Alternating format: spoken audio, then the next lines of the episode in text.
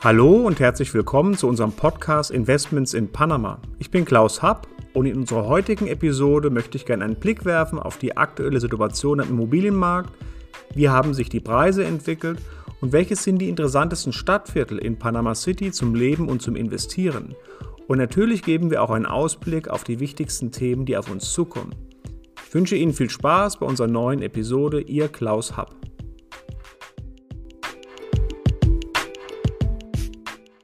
In unserem Immobilienmarktbericht gehe ich auf die Preisentwicklung in den letzten zwölf Monaten ein und auf die aktuellsten Entwicklungen, die momentan den Immobilienmarkt in Panama City beschreiben.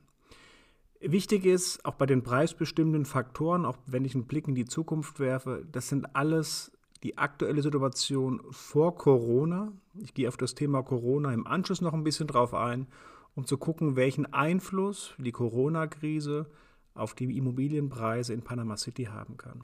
Der Immobilienmarkt in Panama City ist grundsätzlich sehr vielfältig und von daher konzentriere ich mich bei meinem Bericht auf die Lagen und auf die Stadtviertel, in denen wir selbst oder unsere Kunde kaufen. Das heißt, die Preise, die ich hier nenne, sind von uns realisierte Preise. Grundsätzlich konzentriere ich mich auf Panama City Wohl wenn ich auch weiß, dass natürlich Panama im Speziellen auch außerhalb von Panama City sehr schön ist und wir auch dort schon für Kunden gekauft haben. Wir konzentrieren uns dennoch hier nur auf Panama City. Und wenn wir hier von Panama City sprechen, konzentrieren wir uns nur auf die 1A-Lagen und die besten Qualitäten, in denen wir bisher gekauft haben. Und es sind grundsätzlich die Avenida Balboa, Punta Pacifica und natürlich die Altstadt, das UNESCO-Weltkulturerbe Casco Viejo. All die genannten Lagen zeichnen sich dadurch aus, dass sie einzigartig sind. Damit meine ich, dass sie nicht leicht duplizierbar sind. Das liegt unter anderem daran, dass es dort keine freien Bauflächen mehr gibt, beziehungsweise beim Casco Viejo, dass sie sowieso nicht duplizierbar ist, weil das Casco Viejo auf einer Halbinsel direkt vor der Skyline von Panama City liegt und von Wasser umgeben ist. Diese Lagen sind einzigartig, grundsätzlich wertstabil und auch aus unserer Sicht und unserer Erfahrung heraus sehr gut zu vermieten. Bei meinem gesamten Bericht hier handelt es sich immer nur um Wohnimmobilien. Die Avenida Balboa ist die Promenadenstraße in Panama City, das heißt, sie liegt direkt am Pazifik und ist dadurch gekennzeichnet, dass man einen unverbaubaren Blick auf den Pazifik, auf die dort wartenden Kreuzfahrtschiffe oder Ozeantanker hat, die auf die Einfahrt in den Panamakanal warten man blickt von dort auf die Altstadt Casco Viejo, eine Halbinsel, die direkt vor der Skyline Panama Cities liegt. Man hat einen wunderbaren Blick auf die Inselwelt, die direkt vor Panama City beginnt. Die Wohngegend ist sehr beliebt, da sie in der Nähe liegt von den Metrolinien in Panama City. Panama City besitzt aktuell zwei Metrolinien, die komplett fertiggestellt sind, mit jeweils ungefähr 16 Stationen. Metrolinie 3 wird über den Panama-Kanal gehen und soll die darüber hinaus liegenden Stadtviertel, die auf der anderen Seite des Panamakanals liegen, mit Panama City verbinden. Darüber hinaus findet man in der Nähe der Avenida Balboa verschiedenste Einkaufszentren. Man ist sehr schnell in die Altstadt, das Casco Viejo gelaufen, nämlich an der Uferpromenade entlang. Und die Arbeitsplätze der Mieter oder der Menschen, die dort wohnen, liegen auch in der Nähe. Und deswegen ist diese Gegend so attraktiv auch bei den multinationalen Großkonzernen bzw. bei deren Mitarbeitern.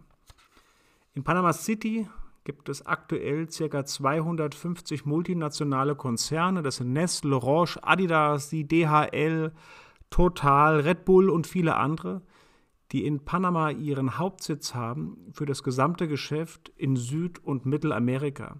Und diese Firmen suchen für ihre Mitarbeiter Wohnraum, zum Leben, weil die Firmen für ihre Mitarbeiter keinen Wohnraum kaufen. Von daher eignet sich diese Lage sehr gut zum eigenen Leben in Panama City mit Blick auf den Pazifik, aber natürlich auch zum Vermieten, um Geld zu verdienen, um die Immobilie als Kapitalanlage zu nutzen. Denn die multinationalen Großkonzerne suchen genau hier nach Wohnraum. In der Avenida Balboa gibt es noch circa zwei bis drei Baugrundstücke, also auf der ganzen Spur der Avenida Balboa vor dem Pazifik, wo noch Hochhäuser entstehen können. Ansonsten ist die Avenida Balboa voll und vollständig bebaut. Das heißt, in Zukunft kann hier kein weiteres Angebot, das heißt Wohnraum dazukommen, was grundsätzlich natürlich positiv ist für die Preise. Das Gleiche, was ich gerade gesagt habe, trifft grundsätzlich auch zu auf das Stadtviertel Punta Pacifica. und dort auf die besten Türme. In Punta Pacifica hat man nicht von überall einen freien Blick auf den Pazifik, aber in den Lagen innerhalb des Viertels, wo wir kaufen, haben wir dies. Solche Lagen mit unverbaubaren Blick auf das Meer in einer großen Metropole, in einer modernen Metropole, sind in der ganzen Welt gefragt und in diesen Lagen sind die Immobilienpreise über Jahre hinweg stabil gewesen, beziehungsweise mit stark steigenden Preisen. Grundsätzlich konzentrieren wir uns dort und haben uns ausgesucht, die besten Wohntürme, das haben wir danach ähm, kategorisiert, welche Wohntürme von der Bauqualität die höchste Substanz haben, wo die Hausverwaltung den besten Job macht und wo das Angebot, die Ausstattung innerhalb des Turms am besten ist. Die Ausstattung liegt daran in den Wohntürmen, dass wir dort mindestens ein bis zwei Swimmingpools haben. Es gibt dort einen Squashplatz, einen Tennisplatz oftmals auch. Es gibt ein bis zwei Fitnessstudios innerhalb der Wohntürme, es gibt einen Concierge unten. Ich bezeichne das eher so ein bisschen als ein All-in-Wohnen, weil man eigentlich kaum noch das Haus verlassen muss, weil man alles in einem Haus vorfindet. Das unterscheidet es ein bisschen zu den Wohntürmen, die wir in Deutschland kennen, ähm, die nicht ganz so beliebt sind. Das ändert sich momentan. Hier bei uns in Frankfurt entstehen Wohntürme, die genau diese Qualitäten und dieses Angebot für ihre Bewohner auch liefern.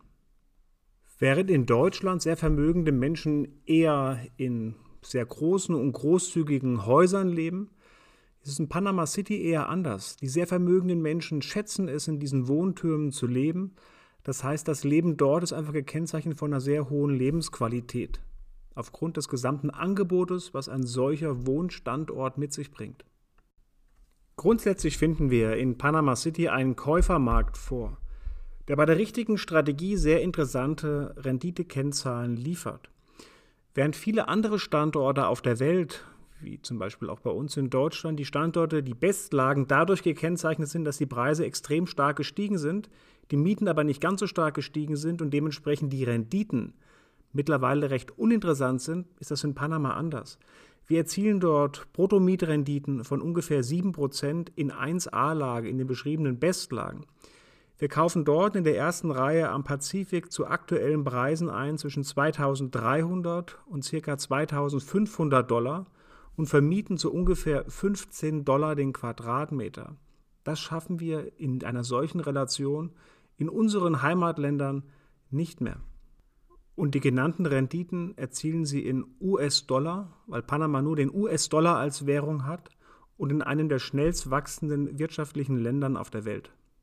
Grundsätzlich muss man sagen, dass das Angebot an Wohnraum in der Skyline von Panama in den letzten Jahren stark gewachsen ist. Das heißt, es gibt sehr viele Hochhäuser in Panama, was natürlich auch in unterschiedlichen Lagen, in Mikrolagen dort dazu geführt hat, dass Preise nicht gestiegen sind bzw. gefallen sind oder es auch Leerstand gibt. Wir konzentrieren uns, wie vorhin beschrieben, nur auf die 1a-Lagen und grundsätzlich kaufen wir als Kapitalanleger immer nur dort, wo wir mit unseren Augen vermuten, dass ein Expat, der als Mitarbeiter von einem Großkonzern nach Panama geschickt wird, wo will der denn eigentlich in seiner Zeit in Panama, die normalerweise ein bis vier Jahre betragen wird, so lange leben die Menschen dann in Panama, bevor sie zu einem anderen Standort weiterwechseln, wo wird der wahrscheinlich leben wollen? Und die gerade beschriebenen Standorte in der ersten Reihe am Pazifik, auch so wie wir sie möblieren und einrichten, wie wir die, die Modelle innerhalb der Wohntürme auswählen, den Schnitt der Wohnung, dort ist aus unserer Sicht die höchste Wahrscheinlichkeit, einen zuverlässigen und nachhaltigen Mieter zu finden. Hier ist das Angebot beschränkt, die Nachfrage jedoch weiterhin groß. Direkt vor der Skyline von Panama City befindet sich die Altstadt Casco Viejo, befindet sich auf einer Halbinsel, auf der sich 850 Gebäude befinden, von der ca. 50 Prozent restauriert sind bzw. sich in Restauration befinden. Dieses Stadtviertel galt bis vor vielen Jahren noch als das gefährlichste Stadtviertel in ganz Panama. Doch mit dem Jahre 2003 circa, also nach der Rückgabe des Panama-Kanals an Panama im Jahre 2000, sind Investoren gekommen und haben begonnen, diese Altstadt zu restaurieren. Es handelt sich um eine sehr charmante Altstadt, ein sehr beliebtes Stadtviertel. Das sind die alten Kolonialhäuser der Spanier, der Amerikaner und der Franzosen. Beliebt deswegen zum Wohnen, weil es das Innviertel ist. Hier gibt es die angesagtesten Restaurants, die coolsten Dachterrassen, ähm, die schönsten Bars und nicht auch das Viertel, wo es am meisten Spaß macht, zu Fuß unterwegs zu sein. Es unterscheidet sich vollkommen zum Skyline-Stadtviertel, also zum Hochhaus-Stadtviertel. Wir finden hier, wie gesagt, die alten Kolonialbauten. Alles ist verwinkelt, die Gassen sind eng. Das bringt nicht nur Vorteile mit sich, denn natürlich drücken sich hier die ganzen Autos durch, durch die engen Gassen. Es gibt ganz wenige Parkhäuser bzw. Parkplätze. Wie gesagt, es kann laut sein, nicht nur durch den Verkehr, auch die angesagten Dachterrassen und auch die Restaurants machen schon Krach, weil man in Panama auch weiß, wie man feiert und wie man auch sehr lang feiern kann. Von daher ist es innerhalb der Altstadt sehr wichtig, obwohl sie gar nicht so groß ist, zu wissen, in welchen Straßen, an welchen Stadtecken kann man denn dort wirklich kaufen, um ein ruhiges Leben dort zu verleben. Von daher, worauf wir immer achten, wenn wir dort kaufen oder für Kunden kaufen, ist, dass es zum einen eine ruhige Lage ist, wo wenig Nachtleben ist und wenn möglich kaufen wir Immobilien mit einem eigenen Parkplatz. Auch die Mieter unterscheiden sich vollkommen von denen in der Neustadt. In der Regel ist es so, dass die Mieter, die in der Neustadt leben oder die Bewohner der Neustadt sagen, sie leben viel lieber in der Neustadt. Warum? Weil sie es viel näher haben zu den Einkaufszentren, zu ihrem Arbeitsplatz, weil sie Dinge zu Fuß erledigen können. Während die Leute, die in der Altstadt leben, sagen, wir leben viel lieber in einer charmanten Altstadt, in den Kolonialhäusern, weil wir hier den lateinamerikanischen Flair haben. Die Hochhausstadt kann man auch an anderen Hochhausstädten in der Welt sozusagen genießen. Aber natürlich, wenn man in der Altstadt lebt und diesen Charme und dieses Flair hat, hat man gleichzeitig den Nachteil, dass wenn man zum Beispiel zum Arzt muss oder einen größeren Einkauf erledigen möchte, oder wenn man zu seinem Arbeitsplatz wahrscheinlich will, dann muss man von der Altstadt jeden Tag in die Neustadt. Das ist nicht weit. Würden wir keinen Stau haben, würden wir mit dem Auto zwischen fünf und zehn Minuten fahren. Panama City hat leider viel Stau morgens, mittags und abends. Und von daher kann das dann schon mal eine halbe Stunde bis dreiviertel Stunde dauern. Das sind die Vor- wie die Nachteile. Dementsprechend kann man gar nicht sagen, welcher Stadtteil der bessere ist. Beide Stadtlagen ähm, haben ihre Fans, das heißt diejenigen, die dort wohnen wollen und dementsprechend unterscheiden die sich sehr stark. Für die Altstadt Casco Viejo fällt es mir relativ schwer, hier pauschal Kaufpreise und Mieten zu nennen, wie ich das für die Neustadt tun kann, wie vorhin gesagt. Weil sich in der Altstadt alles unterscheidet, hier ist nichts quadratisch praktisch gut, Deswegen macht es das Ganze ja auch so charmant. Das heißt, jede einzelne Immobilie, jede einzelne Wohnung unterscheidet sich zu der vorhergehenden bezüglich Lichteinfall, Fenster, die zur Verfügung stehen, zu welcher Seite geht der Balkon raus, wie breit ist der Balkon, auf welches vielleicht noch nicht restaurierte Gebäude schaut man dort. Von daher schwierig hier pauschal Preise zu nennen. Ich sage mal so, in den von uns präferierten Lagen und Qualitäten innerhalb der Altstadt zahlt man circa für gebrauchte Immobilien zwischen 3.000 und 3.500 Dollar den Quadratmeter und vermietet sie zu 14 bis 18 Dollar. Neue Restaurationsprojekte, wo man letztendlich von einem neuen Development, von einer Entwicklung kauft, sind wesentlich teurer. Man zahlt dort in der Regel zwischen 4.000 und 5.500 Dollar den Quadratmeter und dann werden die Immobilien, je nach Stand der Entwicklung, in einem Jahr oder auch erst in drei Jahren übergeben. Wir haben das nie gemacht. Wir haben bisher in der Altstadt immer äh, gebrauchte Immobilien gekauft, weil wir dort dann auch die Kinderkrankheiten schon kennen und weil es uns immer wichtig war, sofort eine Mieteinnahme zu erzielen. Und wir wollten nicht auf diese warten, bis das Objekt in ein bis drei Jahren fertiggestellt ist. Ich hatte vorhin angesprochen, dass wir uns in Panama in einem Käufermarkt befinden. Also ganz anders als bei uns hier in Europa. Ähm, das heißt, wir finden in Panama als Käufer die Objekte, die uns die Renditen oder auch die Lagen versprechen, die wir erzielen wollen. Woran liegt es, dass sich der Markt in Panama in den letzten Jahren so anders entwickelt hat als unser Heimatmarkt zum Beispiel hier in Deutschland? Gibt unterschiedliche Gründe. Die wesentlichen Gründe dafür sind zum einen die Panama Papers. Im April 2016 sind die Panama Papers aufgepoppt. Ähm, die haben dazu geführt, dass Investoren erstmal verunsichert waren. Was ist eigentlich in Panama los? Was bedeuten die Panama Papers grundsätzlich für Panama? Investoren haben sozusagen erstmal die Hände von der heißen Herdplatte genommen und sind in eine abwartende Stellung gegangen. Darüber hinaus haben wir seit circa drei Jahren einen relativ starken US-Dollar. Nicht nur gegenüber dem Euro, Momentan haben wir so einen Euro-Dollar-Wechselkurs von 1,10, ähm, was relativ stark ist, also für den US-Dollar. Wir haben das aber auch in den anderen Währungen, das heißt andere Käuferschichten, die zum Beispiel aus Südamerika kommen, die zum Beispiel den brasilianischen Real nutzen, auch die sind konfrontiert mit einem starken US-Dollar und machen ein Investment in Panama aus ihrer Sicht teuer. Das hat auch dazu geführt, dass einige eher zurückhaltend gewesen sind. Ein dritter wesentlicher Punkt ist, dass es, davon rede ich jetzt in der Neustadt, dass es ein Überangebot auch an Immobilien dort gab und zum Teil auch noch gibt liegt daran, dass es eine Steuergesetzgebung gab, die besagte, dass alle Immobilien in der Neustadt, die bis zum 31.12.2011 fertiggestellt sind, grundsätzlich für 20 Jahre von der Grundsteuer befreit sind. Was haben die Entwickler gemacht? Sie haben sich beeilt, ihre Immobilien bis Ende 2011 fertigzustellen. Und zwar waren das ganz schön viele.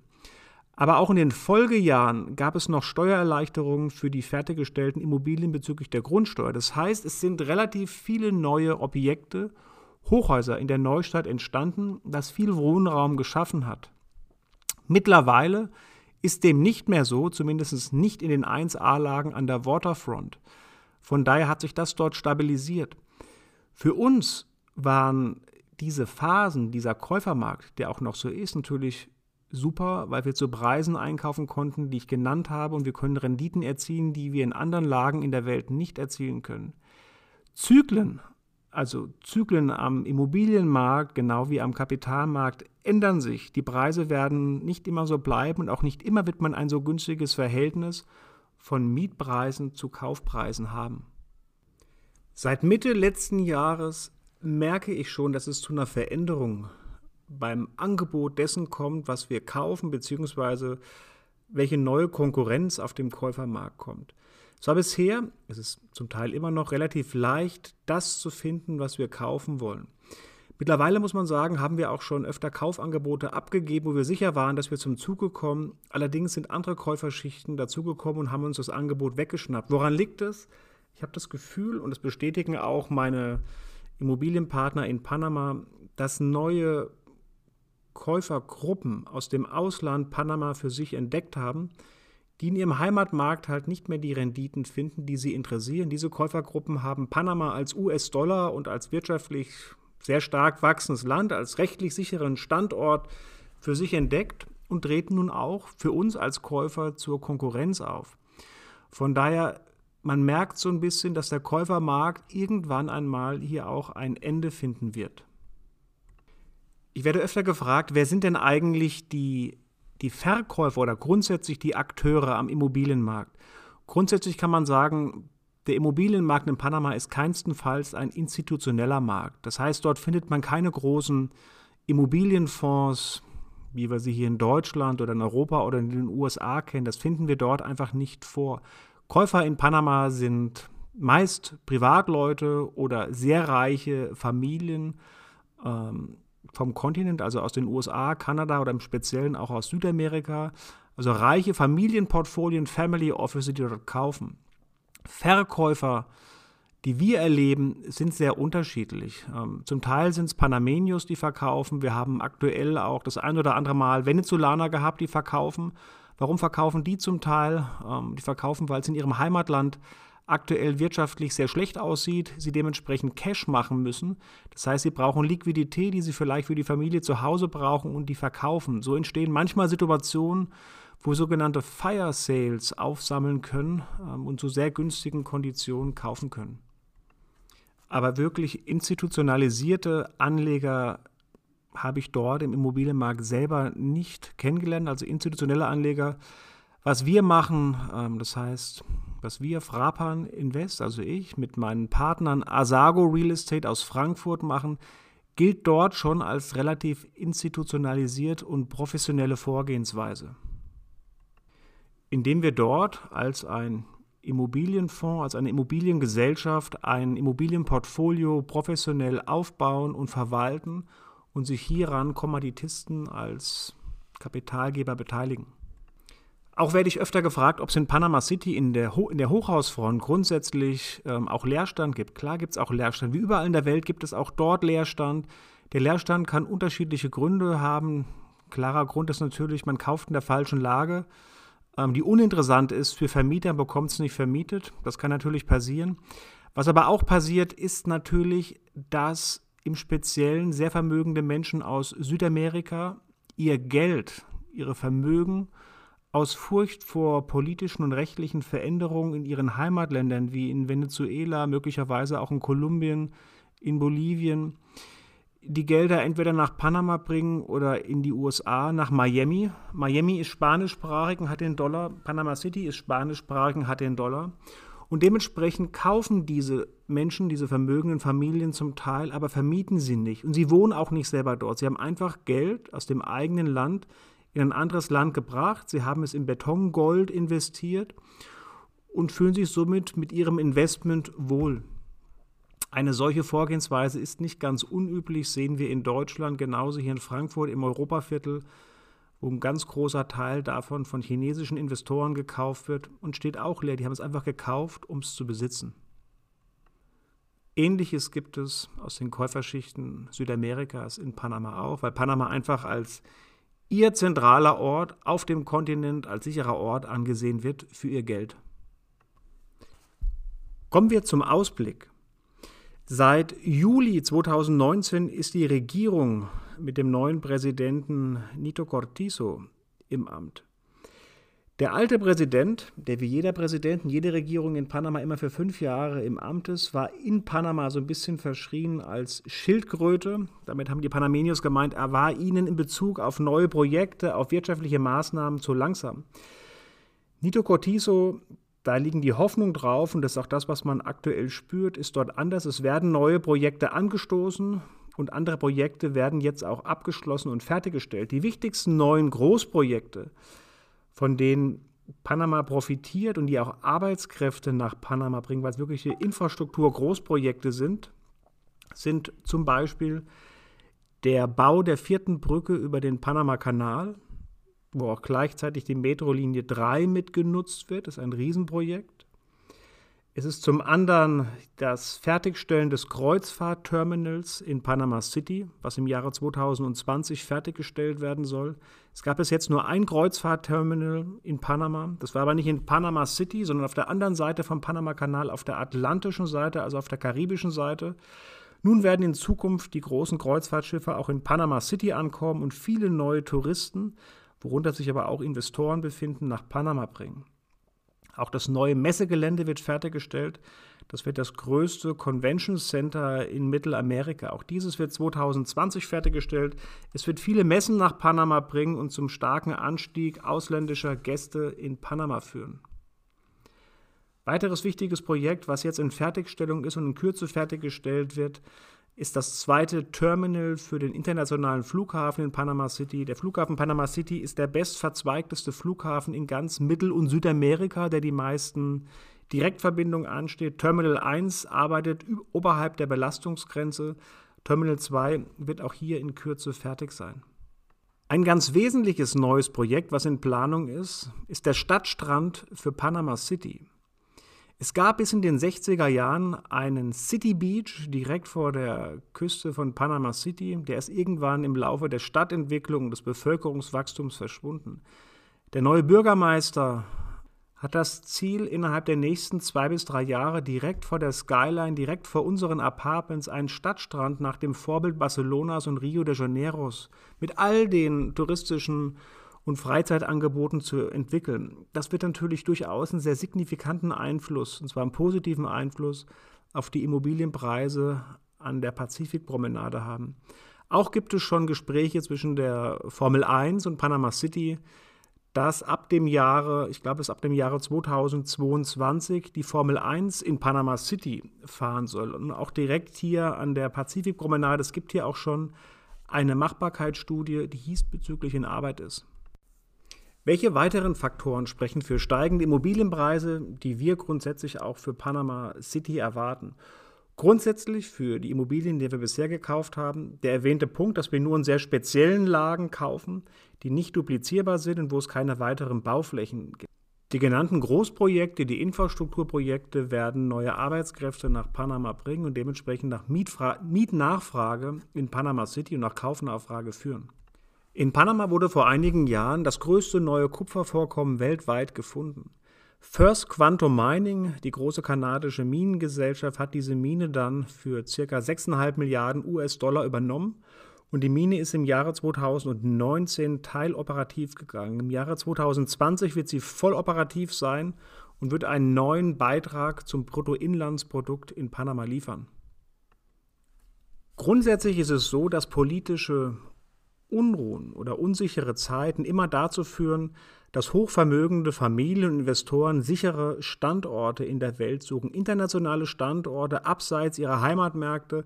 Sehr beliebt ist hierbei der US-Dollar. Panama ist einer dieser internationalen sicheren US-Dollar-Standorte. Die politischen Unruhen beispielsweise in Südamerika, die im Oktober 2019 begonnen haben, führen oftmals auch dazu, dass vermögende Familien aus diesen Regionen ihr Vermögen wiederum in sichere Standorte bringen. Ich hatte es vorhin erwähnt, das sind oftmals für diese Familien Miami oder auch Panama. Vielleicht zu diesen Unruhen auch Südamerikas, die äh, im Speziellen im Herbst letzten Jahres in der Presse waren. Panama war hiervon nicht betroffen. Es gab keine großen gewalttätigen Proteste in Panama. Gab es in der Form nicht. Ich glaube, was Panama zu den anderen Emerging Markets grundsätzlich unterscheidet, ist die Währung. Wir haben den US-Dollar. Da gibt es keine Notenbank, die beliebig Geld drucken kann in Panama.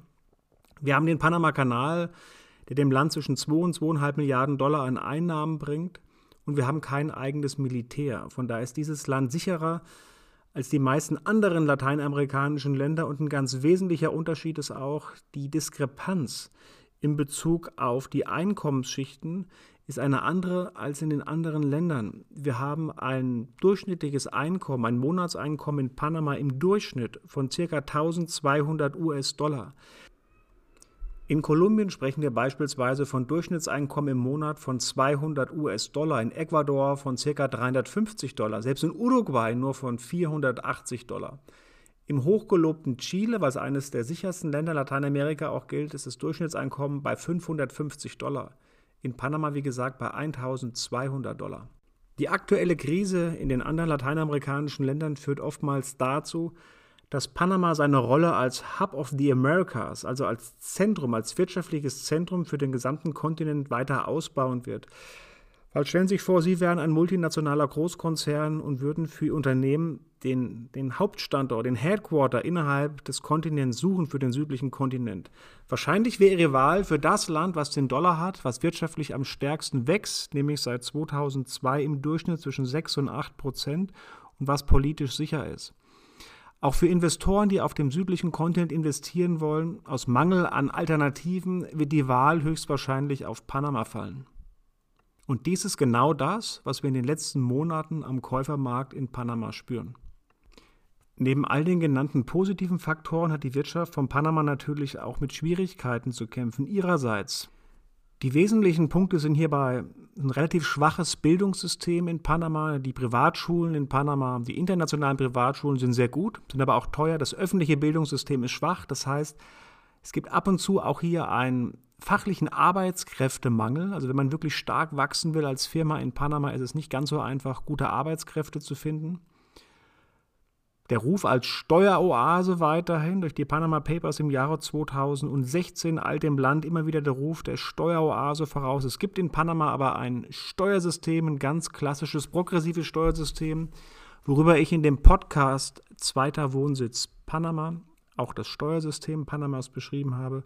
Und ich weiß aus eigener Erfahrung, wie schwierig es ist, zum Beispiel in Panama ein neues Bankkonto aufzumachen, wie stark nach der Geldherkunft in Panama gefragt wird.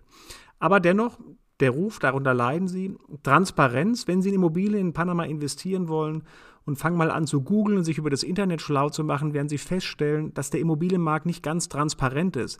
Sie werden hier keine Preislisten finden von realisierten Preisen in den verschiedenen Stadtvierteln gibt es nicht. Das alles würden Sie in Deutschland finden, das finden Sie in den USA und in Kanada, in Panama nicht. Es ist relativ schwierig, sich aus der Ferne einen genauen Eindruck zu verschaffen, auch selbst wenn man in Panama ist. Ich habe Jahre dafür gebraucht, dies zu tun. Ich glaube, wir haben diesen Überblick jetzt auch, weil wir halt nur in unseren speziellen Lagen kaufen. Wir kennen die Preise im Kaufen, Verkaufen und Vermieten. Aber der Markt ist relativ intransparent. Auf meiner Homepage www.frapan-invest.com finden Sie unter den News unter anderem auch den Immobilienmarktbericht aus dem Jahre 2018 bzw. 2019. Dort finden Sie auch grundsätzlich mal die ganz historische Preisentwicklung, also über die vielen Jahre hinweg, wie haben sich die Preise in Panama entwickelt.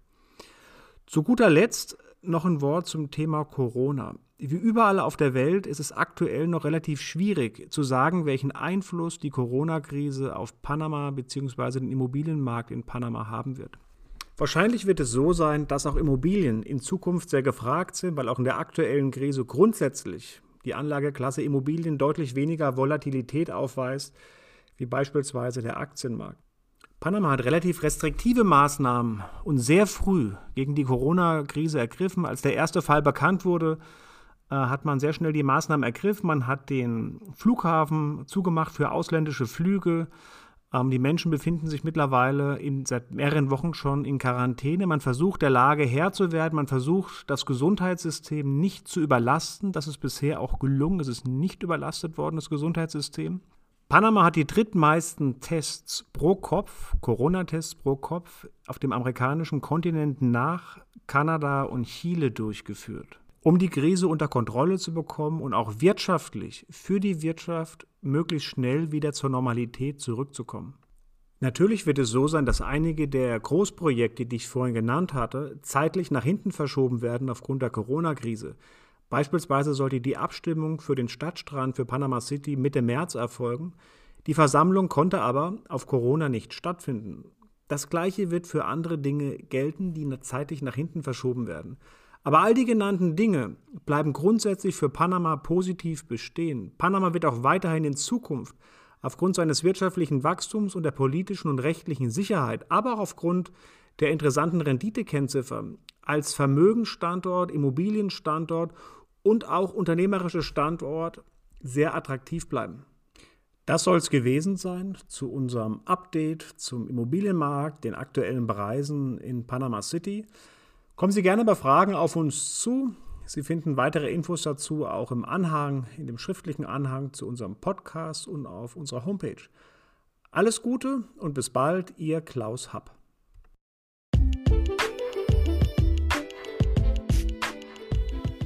Dies war eine weitere Episode unseres Podcasts Investments in Panama. Weitere Informationen zu dieser Episode und zu unserem Podcast finden Sie in der Beschreibung dieses Podcasts.